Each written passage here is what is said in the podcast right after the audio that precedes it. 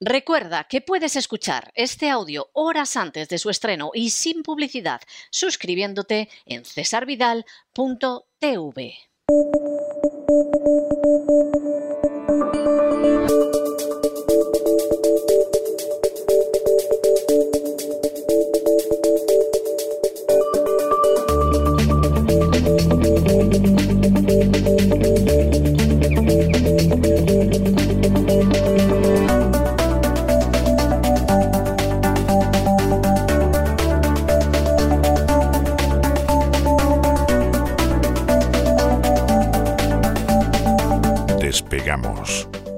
Lorenzo Ramírez.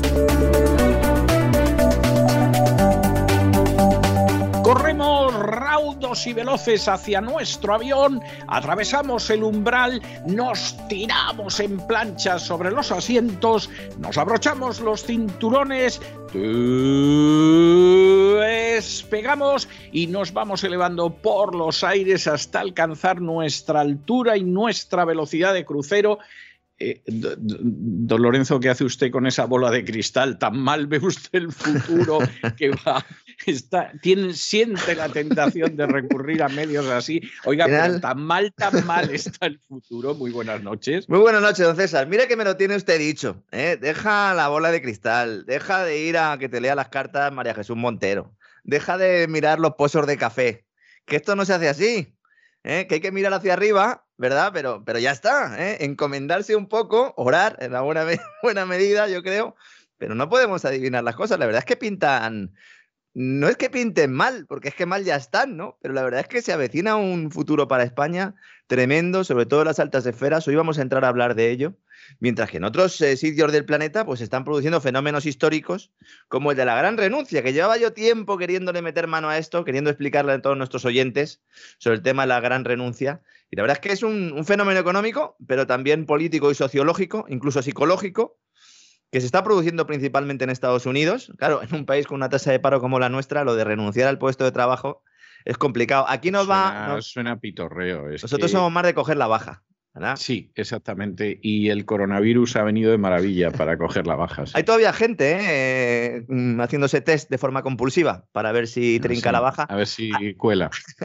Ayuda también el hecho de que cuando confinan clases en los colegios, te mandan al niño a casa, pero a ti no te dan ninguna baja. Con lo cual, no sé, no sé quién va a cuidar de los menores. No sé si, no sé. Mm, mm, desde luego, el, eh, eh, Mónica Oltra que no cuide de los menores en absoluto, en ninguna administración, pero ¿quién se va a hacer cargo de esos chavales? ¿Eh? Esto es una de las, de las explicaciones que podrían justificar ese abandono laboral en España, que aunque evidentemente no se ha producido a los niveles en los que se está realizando en Estados Unidos, pero sí, sí me consta que hay gente que los que no se pueden coger la baja, pues no tienen otra opción que renunciar al empleo y al sueldo aunque sea durante un determinado tiempo. ¿no? Claro, en Estados Unidos la cosa es muy, es muy distinta. Hay más de un analista ahí que está dándole vueltas al asunto. Existen muchas y variadas explicaciones sobre su génesis. Vamos a hablar de las oficiales y de las no oficiales. Ya lo avanzo. A todos nuestros queridos oyentes.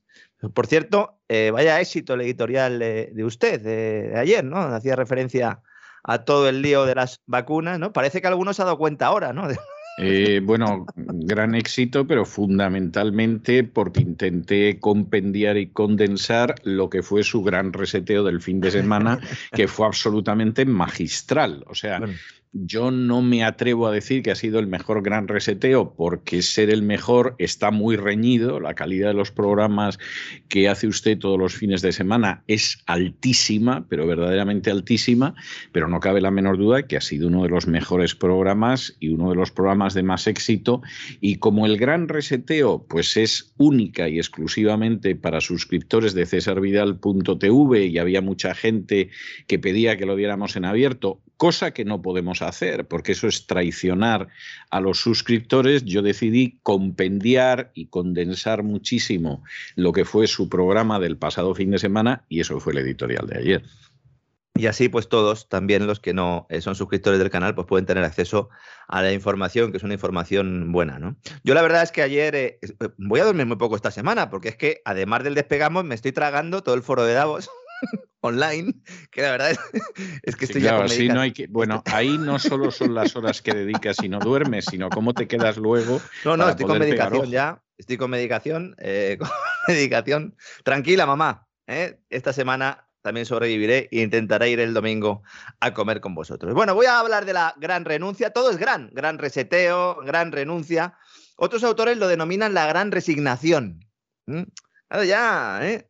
Un tema del que llevo tiempo queriendo hablar, como decía en profundidad. Vamos a tratar hoy, después eh, de que los últimos datos laborales de Estados Unidos pues nos hayan dado cifras concretas sobre el grado y alcance de este fenómeno, que, bueno, nos sirve también para explicar un poco los cambios que se están produciendo en esta nueva anormalidad.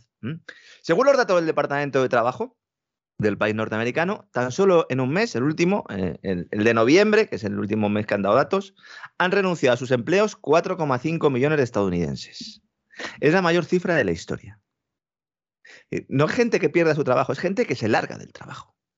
Efectivamente, es que esto es lo importante que hay que dejar de manifiesto. No es gente que pierda su trabajo, pero la tasa de desempleo ahora en Estados Unidos anda en un 3 y pico por ciento. 3,9, sí.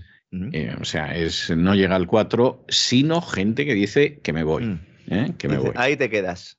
Ahí te quedas. Y por cierto, no se ven nada más que carteles por todas partes de que se contrata gente. ¿eh? O sea, esto tengo que decírselo porque lo que son comercios, tiendas, restaurantes, en general, servicio al público, es que no hay nada más que carteles de, de que se contrata a la gente y no es casualidad precisamente que sean esos sectores, ahora vamos un poco a hablar de ello. ¿no? Estamos hablando, insisto, de cifras relativas al pasado noviembre, pero es que esto es, una tendencia. El informe laboral nos dice que hay 4,5 millones de trabajadores que solo en un mes han abandonado sus empleos, pero insisto, desde hace muchos meses esto es así. ¿no? De hecho, desde que terminó la fase más crítica de la pandemia, si la queremos llamar así, eh, lo que hemos denominado la gran reclusión, que es algo que dijo el Fondo Monetario Internacional al principio y que no lo ha vuelto a decir y que a mí me encanta, no lo han vuelto a decir ellos porque implica que el problema no es la pandemia, sino la reclusión. Entonces, claro, ellos no quieren esto. ¿no? Pues el volumen de personas que mandan a sus jefes a freír espárragos ha ido creciendo. En septiembre las dimisiones ascendieron a 4,4 millones.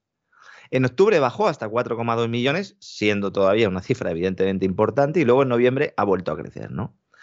Esto tiene varias causas. ¿no? La primera y más evidente, y la que mm, seguramente habrán podido eh, leer eh, nuestros oyentes, ¿no? si, sobre todo si leen medios en Estados Unidos, es que en la mayoría de los casos la salida de la empresa está motivada por un deseo de cambio, con una expectativa o una garantía, porque en algunos casos ya existe esa garantía, de que se va a mejorar la situación laboral, que es lo que pasa en países con pleno empleo. Yo entiendo que esto en, en España a muchos les puede sonar ciencia ficción, pero esto es así. De hecho, otro término. de hecho, de hecho, vamos a ver, esto es tremendo, porque claro, incluso corresponsales españoles que están aquí en Estados Unidos y que no deben de salir de la habitación del hotel, claro, te cuentan que las leyes laborales en Estados Unidos son opresivas, no sé y no sé cuántos. Claro, lo primero que tú les dices es, pero bueno, vamos a ver, ¿cuál es el porcentaje de desempleados en este país? El porcentaje de desempleados en este país, pues resulta que es cinco veces menos que en España o incluso más, ¿no? Con lo cual, en términos de garantizar empleo, estas leyes funcionan infinitamente mejor que las españolas. Pero luego, además, es lo otro que usted está contando, es que la gente se va de un empleo a otro, precisamente porque hay muchos empleos, se va de un empleo a otro y mejora. Y por esa, flexibilidad laboral. Empleo para toda la vida y miserable como en España es implanteable aquí en los Estados Unidos. Hay muchos elementos, evidentemente, la cultura corporativa es otra, la cultura del trabajo, eh, por qué no decirlo, es otra, ¿no? El hecho de quedarte en casa y cobrar una paga es algo que para algunos es relativamente nuevo. Vamos a hablar un poco de eso, porque en Estados Unidos se está empezando a producir también, pero claro, es una sociedad completamente distinta, ¿no? Cuando se habla de flexibilidad o se habla de una regulación laboral opresiva, como estaba usted comentando antes y tal, hombre, evidentemente el mercado eh, laboral eh, estadounidense es, mucho más libre que el, español. El español es que es de falange, entonces em, es muy complicado que sea libre, ¿no? Entonces, ¿en qué afecta esto? Mucha gente piensa que cuando se habla de flexibilidad solo se habla del despido, de la facilidad para despedir, pero no, flexibilidad implica también facilidad para contratar. Es decir, no tenerle que dar un dineral a la seguridad social cada vez que, que contratas un trabajador o que no te dejen contratarlo por un determinado número de horas o como ahora con la reforma laboral, ¿no? de la que luego vamos a hablar también un poquito, en España, pues directamente se castigue el empleo temporal. ¿no? Están los, o, o, que, mm. o como sucede en España, que no es que contrates a un trabajador, es que te casas con él. Sí, sí. Es decir, en el momento en el que tienes que despedirlo, indemnizarlo, etcétera, etcétera, descapitalizas la empresa. Hombre, claro, si la empresa es el Banco de Santander, pues a lo mejor no es, las consecuencias no son tan grandes. Pero si la empresa es un restaurante o es una zapatería o cosas de este tipo, bueno, es, es algo tremendo. Yo recuerdo cuando me exilié y tuve que despedir a mis trabajadores, porque yo tenía trabajadores, entre ellos la persona que eh, fungía de guardaespaldas y vamos, me costó un capital. O sea, verdaderamente me costó un capital. Eran empleados de mi compañía y me costó un capital. Y luego, en una economía en la que tienes una importancia clave del sector servicios, gente que trabaja prácticamente de marzo a abril, hasta final del verano y luego en campañas navideñas, pues tú tienes, necesitas tener una regulación que permita y que favorezca precisamente esa temporalidad. Yo es que no estoy para nada de acuerdo en, todos esos que dicen, no, la temporalidad es algo malo per se. No, oiga, es que hay trabajos que, es que tienen que ser así. ¿eh? Es que ahora mismo en las obras, he estado hablando con algunos constructores que están alucinando porque dicen, bueno, y ahora yo con la reforma laboral española, ¿cómo voy a hacer para contratar a personal? Pues tengo que tener a todo el mundo fijo. Exactamente, eh, exactamente. acaba la obra y qué, pues entonces las van a tener un personal ahí fijo que estará brazo sobre brazo cuando no haya obra y luego pues solo se podrá contratar a los fijos. ¿Esto a quién perjudica? Pues a los que no están trabajando. Que van a seguir sin trabajar, evidentemente. Con lo cual, ¿a quién se está protegiendo? Por eso siempre digo que hay que poner el foco en el parado. Siempre nos fijamos en el que tiene trabajo y se dice siempre, desde el lado social, ¿no? Entre comillas. No, vamos a evitar que las empresas puedan despedirlo y que le dejen con una mano delante y otra detrás. No, alta indemnización, ya oiga, pero ¿y, los que todavía no están trabajando, qué pasa con esos, no? Entonces, en Estados Unidos hay técnicamente pleno empleo y esto, pues además de empujar al alza sobre los salarios, incrementa la rotación laboral. Evidente, una rotación laboral que, como estamos diciendo, está en máximos históricos. La gente deja sus empleos esperando encontrar uno mejor o a lo mejor tras haberlo encontrado. Bien, siguiendo con este enfoque, ahora vamos a ver otros. Cuando se reabren los negocios, tras la gran reclusión covidiana, que en Estados Unidos no ha sido ni de broma, como la española, ¿eh? pero bueno, sí que hubo unas ciertas restricciones, se produce un hecho global, prácticamente en todo el mundo. La demanda de bienes y servicios se dispara, sobre todo de bienes, lo explicamos el otro día cuando hablamos de la inflación, y esto a su vez dispara la demanda de trabajadores, que crece por encima de la oferta. La oferta laboral somos nosotros, las personas. ¿eh? Lo siento, pero es así. ¿eh? Es decir, las empresas necesitaban más trabajadores de los que había en el mercado porque había que aumentar la producción en muchos sectores de actividad. Estos son los famosos cuellos de botella también. ¿eh? Y esto fue mucho más importante en el caso de la economía estadounidense. ¿Por qué? Porque se recuperó más rápido y antes que el resto. ¿Por qué? Pues precisamente porque su mercado laboral es especialmente dinámico en un país con un elevado nivel de consumo y producción. ¿Mm? Esto es importante, esto no se está analizando. Hay economistas que indican este fenómeno se ha visto alimentado por la entrega de cheques a los ciudadanos. Yo creo que es evidente. ¿Mm? Porque claro, esto explica una parte, tanto de la explosión de la demanda doméstica de Estados Unidos, como que haya personas que hayan abandonado sus trabajos de poco valor añadido, pero no para encontrar otros, sino para quedarse en su casa, al tener el incentivo de la paga estatal. Usted vive allí, don César, usted conoce casos, no han dejado de trabajar, pero a lo mejor alguno se lo está pensando. Porque es mucha Bueno, sobre todo, sobre todo entre población hispana. Claro, estaba no quería yo ir tan lejos. no, pues ya se lo digo yo. O sea, es que es que efectivamente es así. ¿eh? O sea, es que, claro, vamos a ver, cuando todo va muy bien, muy bien, muy bien, pues determinadas cosas no se notan. ¿Eh? están más en la, debajo de la superficie, etcétera, etcétera. Cuando de pronto las cosas no van tan bien, pues empiezan a aparecer determinadas características culturales y, esa es la historia que hay. O sea, no, no, no se puede negar. vamos a ver, para que vea usted hasta qué punto esto es así, no es un comentario ni mucho menos racial, sino que es un comentario cultural. El otro día estuve viendo a una congresista hispana que se presenta a la reelección el año que viene, porque los congresistas los eligen por dos años nada más, y bueno, hablando de, eh, por supuesto, a la gente de su circunscripción, que es mayoritariamente hispana, para que vuelvan a abrir los negocios, trabajen, no vivan del cheque, que se den cuenta de que si te dan un cheque lo estás pagando por otro lado en impuestos, etcétera. Y estaba haciendo una labor de pedagogía, que yo creo que es muy necesaria, que es impensable en los anglos. Es decir, a los anglos eso no se lo tiene que explicar, ya lo saben. Pero esta señora lo tenía que explicar como diciendo, a ver si aquí se va a extender la cultura del no dar ni golpe y enganchar el cheque y, vamos, nos metemos en un lío terrible. Es que además una vez que se extiende esa cultura cualquiera la cambia, ¿eh? cualquiera la cambia, ¿eh? después de años y años en los que la cultura ha sido justamente la contraria. ¿no? Claro, uno se va a los datos y dice, hay motivo de preocupación. Fíjese que estamos hablando que es preocupante que un país tenga pleno empleo. Es, duro esto, pero ahora vamos a explicar un poco también por qué se produce esto, porque esto no tiene nada que ver con el mercado, ¿no? Pero vamos a, a explicarlo después. Ahora mismo hay 1,5 empleos vacantes por cada persona en paro. Es decir, se puede elegir. Se puede elegir. ¿Mm? Por cada persona en paro, uno va, imaginemos, ¿eh? va a una oficina de empleo y de, bueno, pues tengo no solo un puesto para usted, tengo uno y medio. Es decir, ¿Mm? Por cada dos personas hay tres puestos de trabajo. ¿Mm? Claro, evidentemente. Eh, ojo, cuando digo persona en paro, digo una persona en paro y que quiera trabajar. Una persona que esté en su casa y no quiera trabajar no está en paro técnicamente, ¿no? Hay más de 10 millones de vacantes ahora mismo en Estados Unidos y para recuperar las cifras de empleo anteriores al COVID tendrían que trabajar 3,5 millones de personas más. Y a pesar de ello, la tasa de paro es del 3,9%. Estos son los motivos económicos.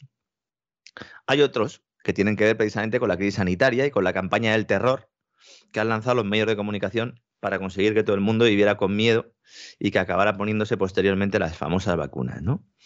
En 2020 vivíamos, y me incluyo, atenazados, y un gran número de personas eh, que en principio iban a cambiar de aires laborales decidieron retrasar su decisión. Porque, ¿Por qué? Porque veían que al, de al lado le estaban despidiendo, al otro no le renovaban. En España se produjo mucho eso, en Estados Unidos a lo mejor menos, pero también porque esa flexibilidad también permite que, oiga, pues si hay eh, mucha incertidumbre, bueno, pues ajustamos empleo, ¿no? Crisis económica de caballo, provocada por las restricciones, por la incertidumbre sobre la evolución de la pandemia. Y estos fueron factores determinantes para que 2020 fuera el año con menos renuncias laborales de la historia reciente de Estados Unidos. Por eso es tan destacable esto, porque en 2020 fue el año con menos renuncias laborales. Y a partir de ahí, renuncia en masa. Tras un crecimiento continuado de las renuncias en los cinco años anteriores que se habían producido, hubo un parón en 2020 y, bueno, pues hubo 6 millones menos de abandonos respecto a los que se esperaban, ¿no? Y gran parte de quienes habían aplazado entonces su marcha dieron el paso cuando? Cuando ya en el 2021 y en virtud pues, de los datos económicos y tal, y sobre todo también de la propaganda en torno a la vacunación, pues decidieron dejar el trabajo. Uno de los autores que defienden este argumento es precisamente el que acuñó el concepto de gran renuncia, o al menos el que se ha llevado a la fama, ¿no? Ya sabe don César que estas cosas nunca se sabe. Que se lo digan a Darwin, ¿no? Que, que lo copió todo el tío, ¿no? Anthony Clot. Pero totalmente y de la manera más descarada. Lo que pasa es que casi nadie sabe lo que copió. Es, es, curioso porque Darwin, que yo a veces no sé si era un ingenuo o un sinvergüenza, a lo mejor tenía mitad y mitad, ¿no? Aunque tenía una esposa que la pobre le soportaba con enorme paciencia. Suele pasar en estos casos. Cuando, exacto, cuando, cuando él publica El origen de las especies, que es una gigantesca tomadura de pelo que no se ha leído nadie y precisamente por eso, pues en fin, adoran al santo. Eh, las críticas que tuvo de científicos ingleses fueron demoledoras. Y entonces había una que decía, bueno, el señor Darwin nos ha conseguido mostrar que los pinzones de roca cambian según las condiciones. Bueno, el, el comentario era terriblemente cruel. O sea, era como decir, el señor Darwin nos ha conseguido demostrar que hay canarios de distintos colores, ¿no? Porque más allá de los pinzones de roca, este libro no muestra absolutamente nada, ¿no? Y aún así, como usted muy bien dice, además las tesis fundamentales de Darwin ni siquiera eran suyas, había fusilado de personajes anteriores, era, era un... En algunos casos casi obras completas de personajes Sí, sí, sí, sí, no, Darwin era, era un personaje de, cuidado y aunque yo reconozco que, que me parece entretenido y todo lo demás, y por cierto, hace no muchos años, cuando digo no hace, hace no muchos años, es algo más de 10 años, una, década, década y pico aproximadamente, hubo, eh, se produjo una película que en inglés se llamaba Creation, imagino que en español se titulaba Creación, pero no podría asegurarlo, donde se describía todo el proceso de redacción del origen de las especies, etcétera, y luego el proceso de propaganda y tal. Y la verdad es que Darwin no quedaba muy bien parado. Es decir, procuraban salvarlo ante algo, porque a fin de cuentas, pues es una gloria nacional británica y tal.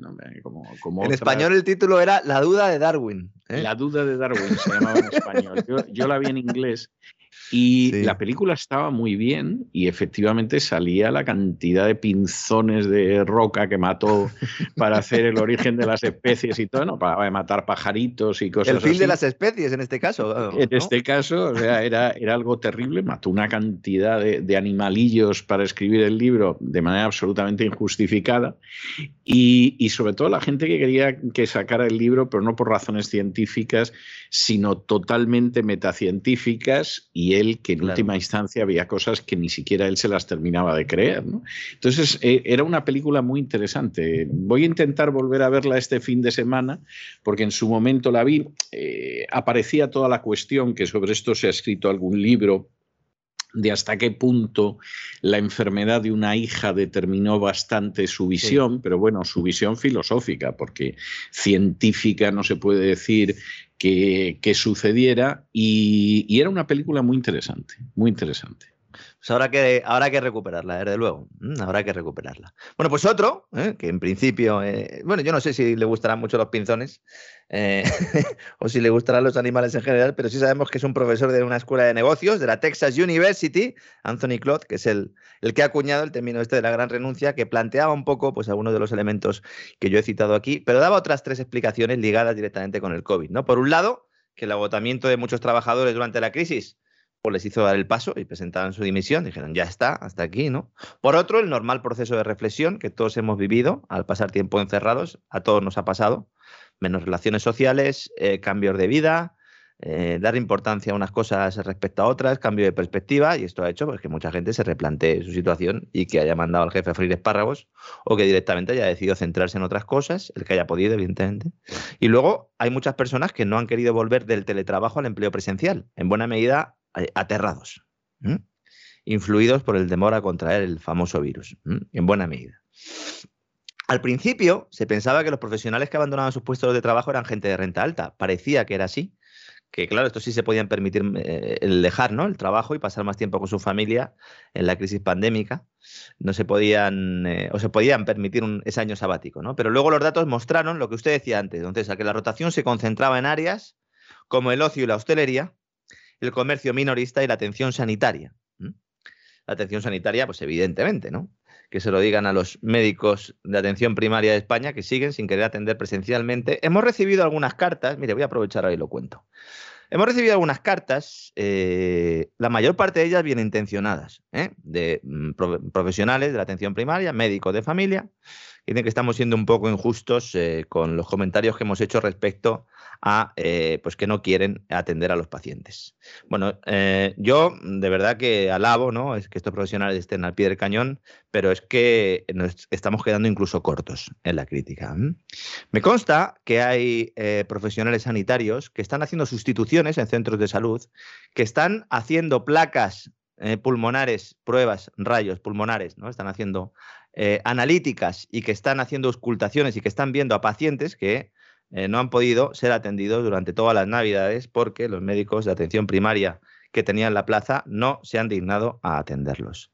En España, ahora mismo, la atención sanitaria en los centros de salud es de país subdesarrollado.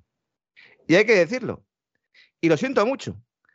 Y cuando algunos de estos médicos me indican que dicen, bueno, no le falta a usted parte de razón en algunas de las cosas que comenta, pero la culpa es de los gestores. Bueno, pues la culpa es de los gestores y de los profesionales, porque yo he tenido muchos directores de periódico que eran unos sinvergüenzas. Pero he intentado hacer mi trabajo y cuando no he podido me he ido. ¿Cuántos médicos de familia están en desacuerdo con lo que está ocurriendo y van todos los días a trabajar y no levantan la voz y no dicen esta boca es mía y participan y son cómplices de todo lo que está ocurriendo? Eso se puede extender también a los policías, a los de las multas de las mascarillas, a los que no están atendiendo a personas en, en centros públicos. Que cada uno mire lo que está haciendo ¿eh? y que no se enfade cuando se lo echan a la cara, porque a lo mejor le estamos ayudando. Porque si ellos no se oponen a esos gestores, pues ya me dirá usted, don César, quién se va a poner. Ya puedo yo pegar muchas voces en el centro de salud que me van a seguir sin atender. ¿Hay profesionales buenos? Evidentemente.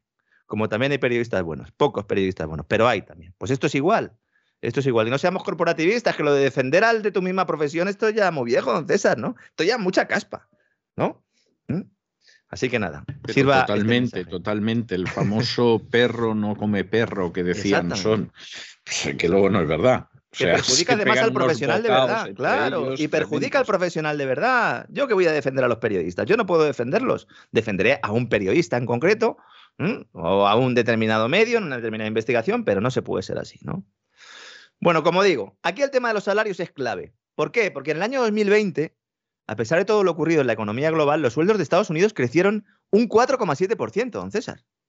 En 2020. ¿Mm? A lomo de la burbuja de la Reserva Federal. Y aquí ya empezamos a ver un poco las cosas, ¿no?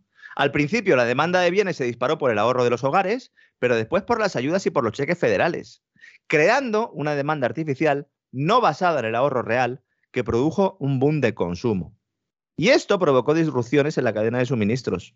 Que se lo digan a los de los puertos.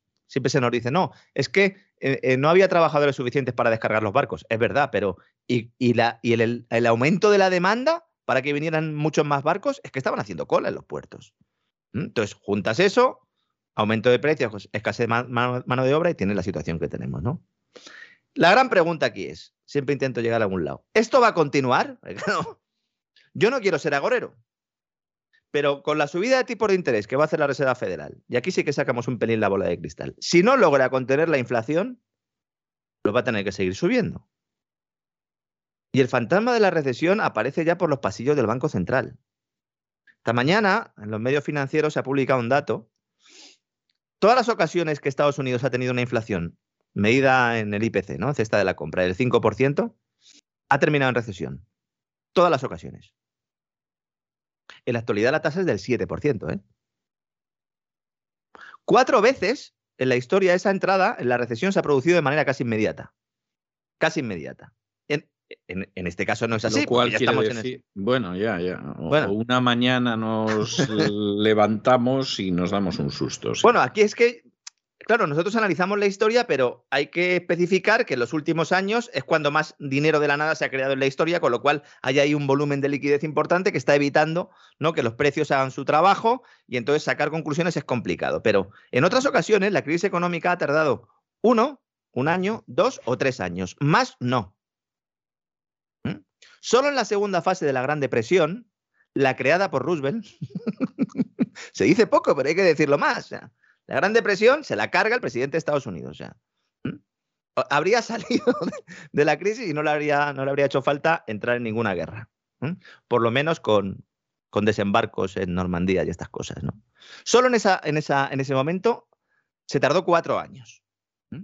Y en algunas ocasiones la recesión se produjo sin ni siquiera alcanzar el 5% de inflación. Por eso es tan importante y por eso se ha producido el cambio de discurso en la Reserva Federal. ¿Eh? Ya lo del efecto base, eso que comentábamos, se ha acabado. Eso es obvio, eso es obvio, eso no tiene discusión alguna.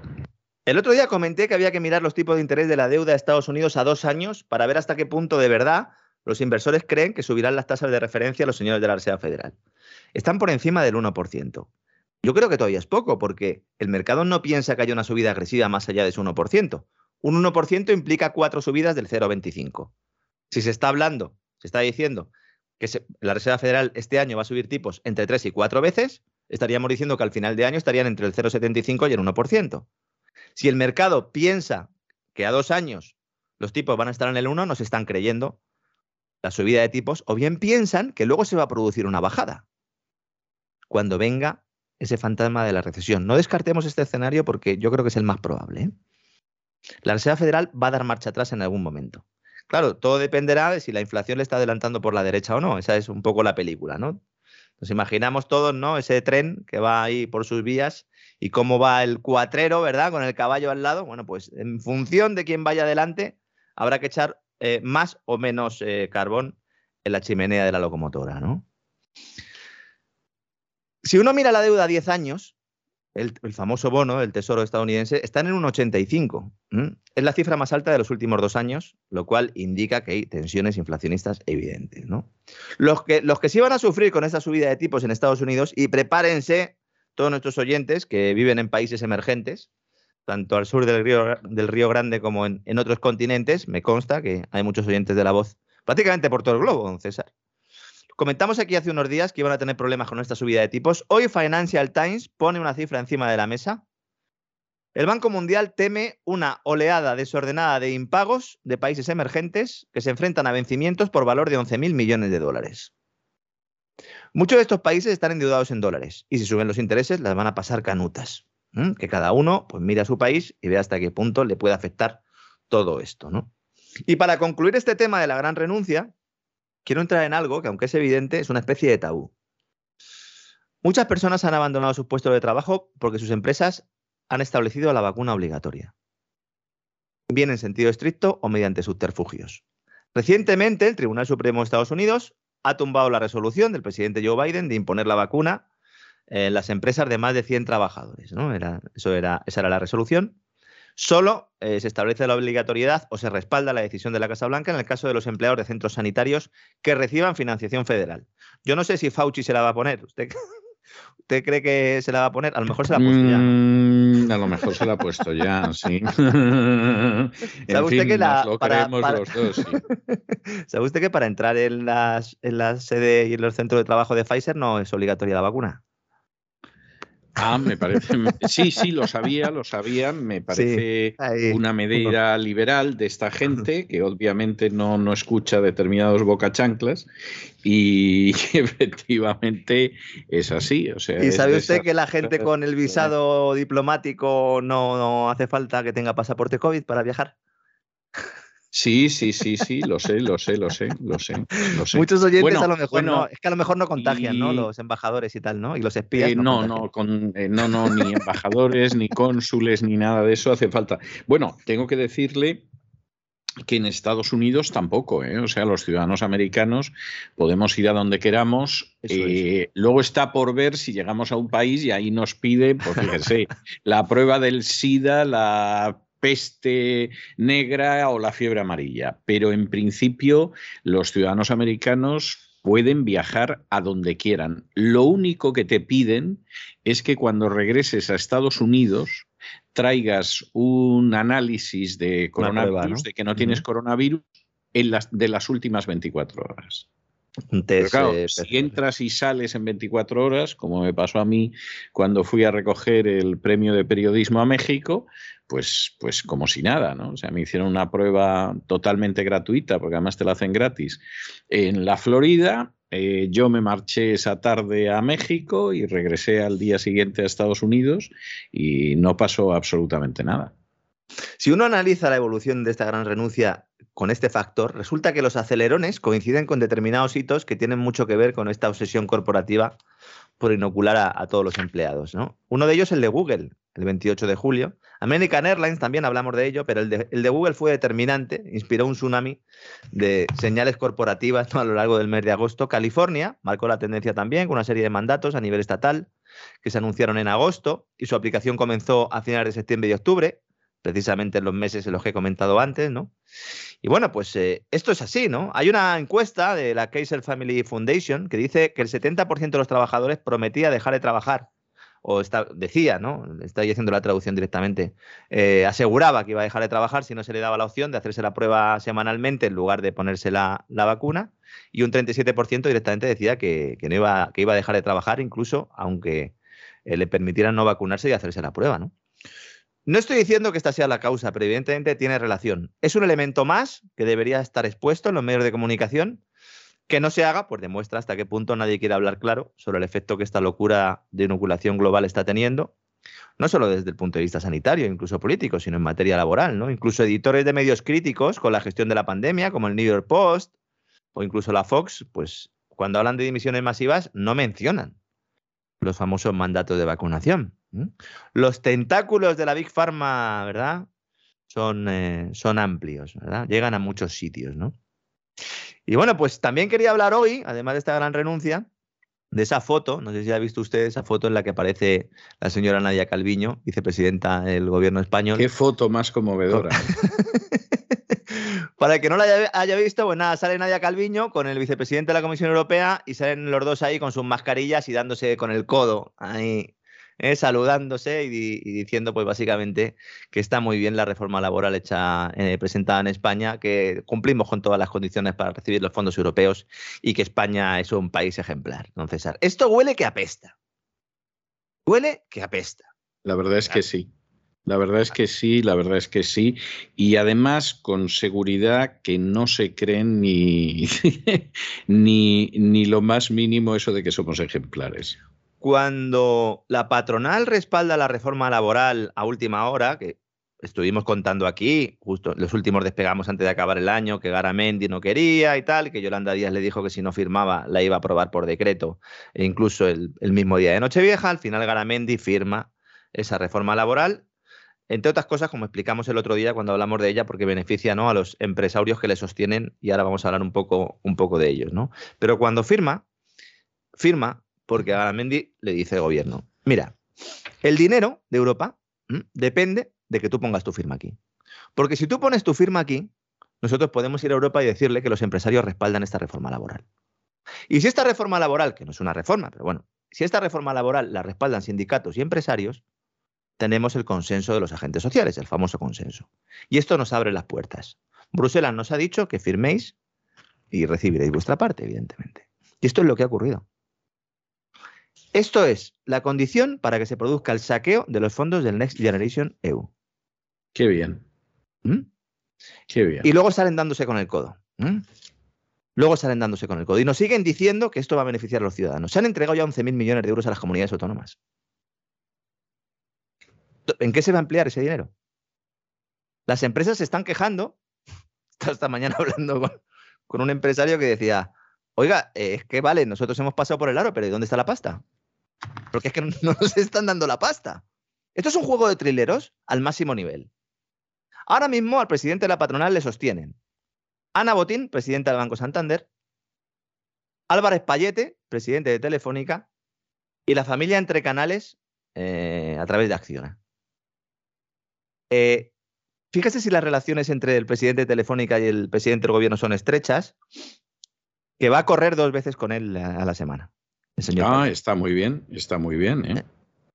¿eh? Entonces, los fondos de inversión, digamos que están tranquilos con la marcha de Telefónica, porque saben que tiene el beneplácito del gobierno y por lo tanto el beneplácito de Bruselas. Telefónica es una de las empresas que más dinero va a recibir de forma directa e indirecta, no solo el Next Generation EU, de este, es que me niego a llamarlo fondo de recuperación, de este, de este plan de gasto público y también eh, de las compras del Banco Central Europeo, junto con Iberdrola, que no se nos olvide, hoy ha comparecido el señor Galán en el caso de Villarejo. Ahora, si nos da tiempo, hablamos un poco. Es que pasan muchas cosas y yo siempre tengo muchas cosas que contar, ¿no? Entonces, se nos está vendiendo que la patronal en COE en España, la cúpula, arropa al presidente, van a tener una reunión la próxima semana. Ayer mismo hubo un encuentro con Casado, con el presidente de la oposición, que también está haciendo un paripé importante, se dieron un abrazo y aquí hay un pacto entre todos para recibir la pasta y luego ¿eh? Si hace falta crear un gobierno de concentración, se crea. Y si hace falta aceptar que venga un tecnócrata, se acepta. Incluso con la posibilidad de que a Sánchez se le diera un cargo en algún organismo europeo. Eso yo no sé si es cierto, pero me suena muy posible. O sea, eso, eso encaja totalmente. Esto es lo que ahora mismo se está diciendo en el seno de la patronal. ¿Mm? Esto es el run run que se está hablando, porque claro, esta cúpula de COE no está expresando su rechazo de forma pública, porque hay un pacto ahí. De hecho, el año que viene hay elecciones en COE. Entonces, supongo que van a intentar, ¿no? Que al final no llegue la sangre al río. Pero claro, cuando uno habla con determinadas personas con las que tiene una cierta relación desde hace tiempo, pues empieza a ver un poco la realidad, ¿no? Y se están empezando a plantear esos escenarios. A Casado se le considera el tonto útil de todo esto. Lamentablemente es así. ¿Eh? En bueno, yo es que, es que no creo que Casado tenga una visión, o sea, sea visto como un talento por nadie. ¿eh? No, no quiero. Ni siquiera por el que Sí. Yo no quiero, no quiero ser cruel, ni mucho menos. Ni faltarle al respeto ni nada por el estilo, pero yo no creo que nadie lo considere un genio a Casado. ¿eh? O sea, Casado es un chico que, como yo he dicho en algunas ocasiones, pues reproduce lo que pasa en muchas guerras, que son baja los primeros oficiales y el alférez de pronto se ve convertido en capitán. Pero, pero para de contar. ¿eh? Mucha gente se preguntará, pero bueno, pero entonces, eh, ¿qué nos estás diciendo? Que en realidad a la Comisión Europea le da igual el tipo de reforma laboral que aprobemos. No quieren que flexibilicemos el mercado. No, no quieren eso. Lo que quieren es poder llevar ante los países del norte, o poder tener un papel ¿no? que justifique darnos la pasta. Porque hay un acuerdo en darnos la pasta. Se pelearon mucho para ver cómo se hacía, que si iba a haber unos hitos, lo que, lo que quieran, nuestros queridos oyentes. Pero finalmente se llegó a un acuerdo para darnos la pasta. ¿Cómo vendrá el ajuste posterior? Todavía no lo sabemos, pero ya se está empezando a posicionar el personal. La Comisión Europea ha dicho, señores, esto de dar ayudas a empresas está muy bien por el COVID, pero vamos a ir ya retirando un poco el asunto. Nos ha fastidiado después de que Alemania ha rescatado todo su sector industrial. dice, ahora hay que irlas eh, limitando y hay que ir retirándolas gradualmente. ¿Mm? Me hace mucha gracia porque en el documento que ha hecho pública la Comisión Europea dice, oiga, pero tampoco demasiado rápido, ¿eh? Eh, nosotros creemos que es muy importante evitar una retirada prematura, ¿eh? no sea que al final ¿eh? se, nos, se nos líe el asunto. ¿no? Algo en lo que coincide 100% Calviño, y que así lo ha manifestado también en su reunión en la llegada del, bueno, la llegada del Eurogrupo, que es cuando se ha producido esta foto de la que yo hablaba antes. ¿no? España tiene el respaldo, tiene el beneplácito de Bruselas y le va a permitir hacer sus cositas. ¿Qué son sus cositas? Pues, por ejemplo, lo que ha hecho hoy, aprobar un cheque para jóvenes eh, para alquilar inmuebles, un cheque, ¿eh? se le da un cheque a los chavales. Bueno, a los chavales, eh, es, es, hasta 35 años. Yo con 35 años ya, don César, alguna cana que otra tenía, recuerda usted, ¿no, don César? Sí, sí, hombre, claro que me acuerdo, claro que me acuerdo. Ahora ya tengo el pelo blanco directamente, pero entonces tenía solo una mechita. Siempre me negué a, teñirme, como han hecho otros presentadores de televisión que podrían haber patrocinado perfectamente eh, pues el producto para limpiar calzado, ¿verdad? El famoso Camfor, ¿no? Porque más de uno. Sí, sí, sí, Algunos lo hemos conocido, sobre todo en la infancia. ¿Se acuerda usted del Camfor, no? Bueno, yo conocí a un presentador de televisión que se lo ponía en la cabeza. No me diga. Sí, sí, se lo ponía en la cabeza. Luego a micrófono cerrado me dice usted quién era, porque bueno, esto ya me deja pasmado. Digamos que trabajaba en una cadena de televisión, eh, eh, pues donde la sotana estaba bien vista. ¿eh? Uy, uy, uy, uy. Me estoy imaginando quién es. Se me cae la cara de ya sabe quién es, ¿no? Bueno, ¿qué va a pasar en España? Pues no lo sabemos, pero hay movimientos, hay movimientos importantes. Está en el ámbito empresarial, como ya avanzamos ayer y hoy le puedo confirmar el CNI, pues vigilando de cerca lo que pasa con las empresas españolas. Hay muchísima preocupación porque todos los que pensaban entre ellos empresarios, que en algún momento Bruselas pues daría el toque al gobierno español, y están viendo que no se va a producir, y vamos a ir viendo una serie de movimientos, eh, de posicionamientos en los próximos meses, porque no olvidemos que el año que viene hay elecciones, aunque últimamente he visto algún periodista español diciendo que las elecciones en España se van a adelantar muchísimo y que incluso podrían ser la primera mitad de este año, hombre, yo lo descarto mm, yo absolutamente. No lo creo, ¿eh? sinceramente yo, yo no lo creo. ¿eh? O sea, se lo digo, se lo digo como lo siento. ¿eh? Yo personalmente no creo que eso, que eso vaya a ser así. ¿eh?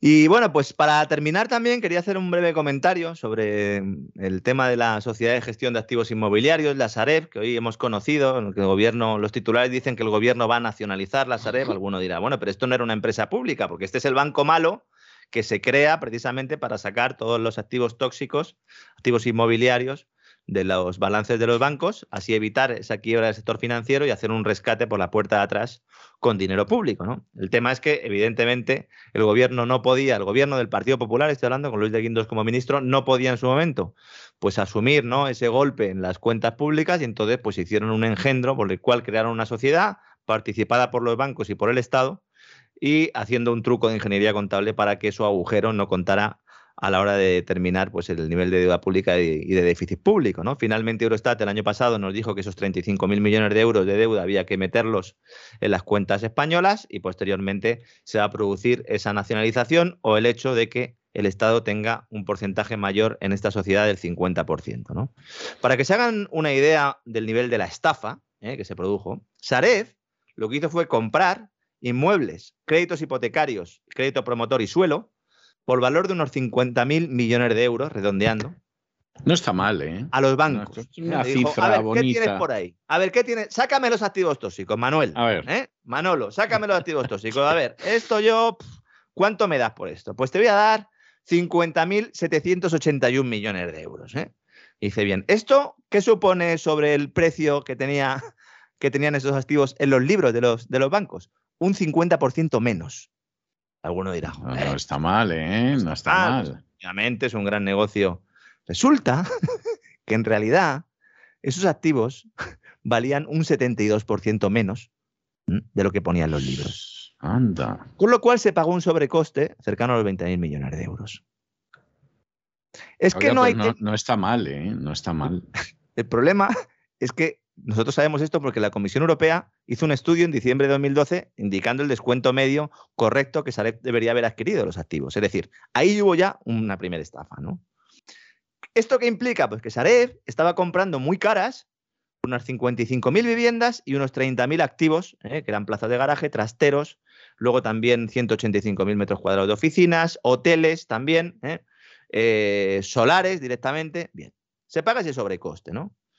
Durante todos los años, el Sareb, porque claro, la idea era, bueno, se saca de los activos y cuando vuelva otra vez el crecimiento económico, cuando vuelva otra vez el ladrillo a tener un poco de lustre, pues entonces Sareb vende esas viviendas, obtiene un rendimiento y por lo tanto, pues participa en las cuentas del Estado. En plena burbuja, que hemos vivido otra burbuja posteriormente, Sareb ha cerrado todos los años con pérdidas. Es que e, es alucinante. Con la vivienda creciendo como está creciendo, oiga, pero ¿qué pasa? Que compró tan caro aquello que por mucho que luego haya vendido, no ha recuperado ni de broma lo que metió. No, claro. Ahí se ve la estafa. Ha consumido todo el capital y la deuda subordinada. Más de 4.500 millones de euros y tiene pérdidas latentes por 8.000 millones más. ¿Mm? Ahora dice, no, oiga, vamos a modificar las condiciones, formamos un real decreto y ya que sea una entidad pública. Porque en la actualidad el 54% lo tienen bancos y aseguradoras y el 45,9% restante lo tiene el Estado. ¿no? ¿Esto implica que los bancos van a salir de su accionariado? No. ¿Por qué?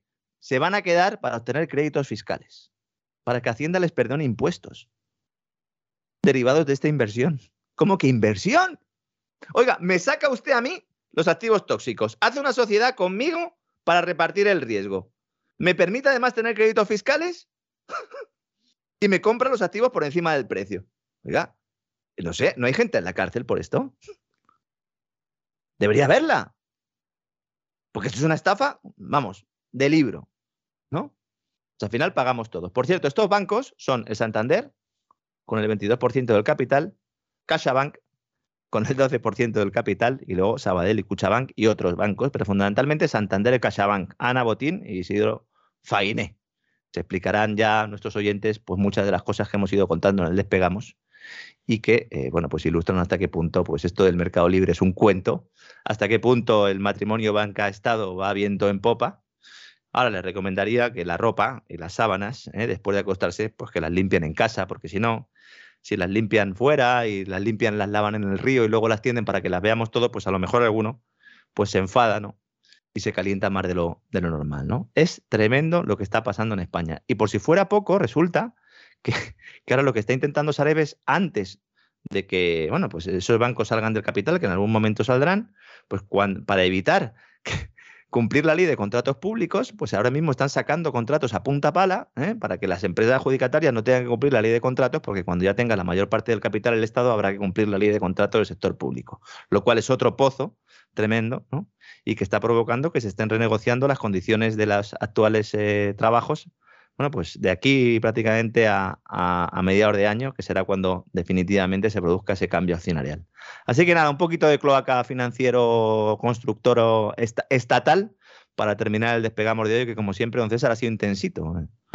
Como siempre, o sea, no se puede decir que el Despegamos sea un programa así plácido, aburrido, ñoño, de televisión o de ciertas radios. No, no, que va, que va. Tiene mucha sustancia y tiene mucha carne y tiene mucha chicha y, por supuesto, además cuenta lo que jamás van a contar las furcias mediáticas ¿Usted cree que las furcias mediáticas dirían algo del Santander o de la Caixa, aparte de mm, Mátale por lo que está diciendo de la Caixa, eh, cuando viven de esa publicidad? Impensable. Es, es una de las ventajas de que La Voz y cesarvidal.tv mm, bajo ningún concepto dependan de la publicidad, que pueden decir todo todo lo que otros mienten, todo lo que otros ocultan, nosotros lo podemos contar y, como usted dice, de manera intensa, además.